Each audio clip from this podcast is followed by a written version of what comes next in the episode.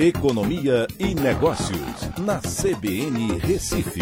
Oferecimento Cicred Recife e Seguros Unimed. Soluções em seguros e previdência complementar.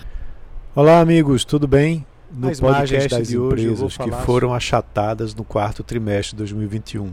Os resultados apresentados nos balanços das empresas de capital aberto mostram que 2021 foi melhor que 2020, mas que o resultado se deteriorou na passagem do terceiro para o quarto trimestre. O Valor Econômico fez um levantamento com 313 empresas de capital aberto que, que apresentaram seus balanços nas últimas semanas referentes ao quarto trimestre e os comparou com o trimestre anterior e também no total de 2021 em relação a 2020. O resultado anual mostrou uma recuperação importante.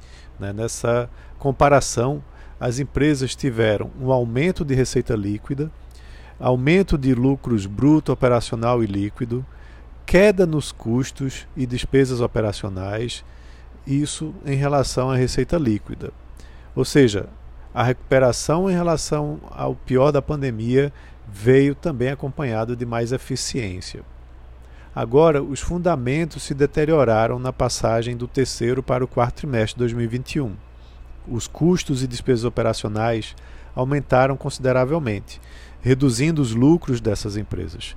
Isso fez com que a margem bruta das empresas encolhesse 1,6% em apenas um trimestre, o que preocupa bastante.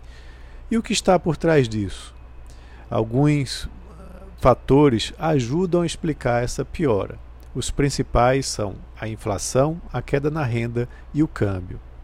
Mas essas variáveis impactam de forma diferente para cada tipo de empresa.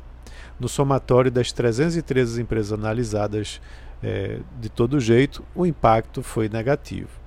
As empresas tipicamente exportadoras se beneficiaram do aumento do preço das commodities e do câmbio no período aumentaram suas margens, mesmo com uma inflação doméstica que tem itens como energia elétrica aumentando consideravelmente nesse período analisado. Já as empresas que têm insumos importados e vendem produtos no mercado doméstico, ou seja, em reais, por sua vez foram as mais afetadas, como as empresas aéreas e as indústrias de alimentos.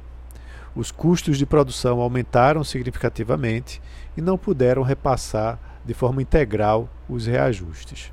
Apesar do resultado de 2021 ter sido muito positivo, é importante cautela em 2022, pois a inflação continua pressionada pelo preço das commodities, apesar de uma valorização de 20% do real. O crescimento econômico e a renda real baixos poderão impactar nos resultados das empresas em 2022. Então é isso, um abraço a todos e até a próxima.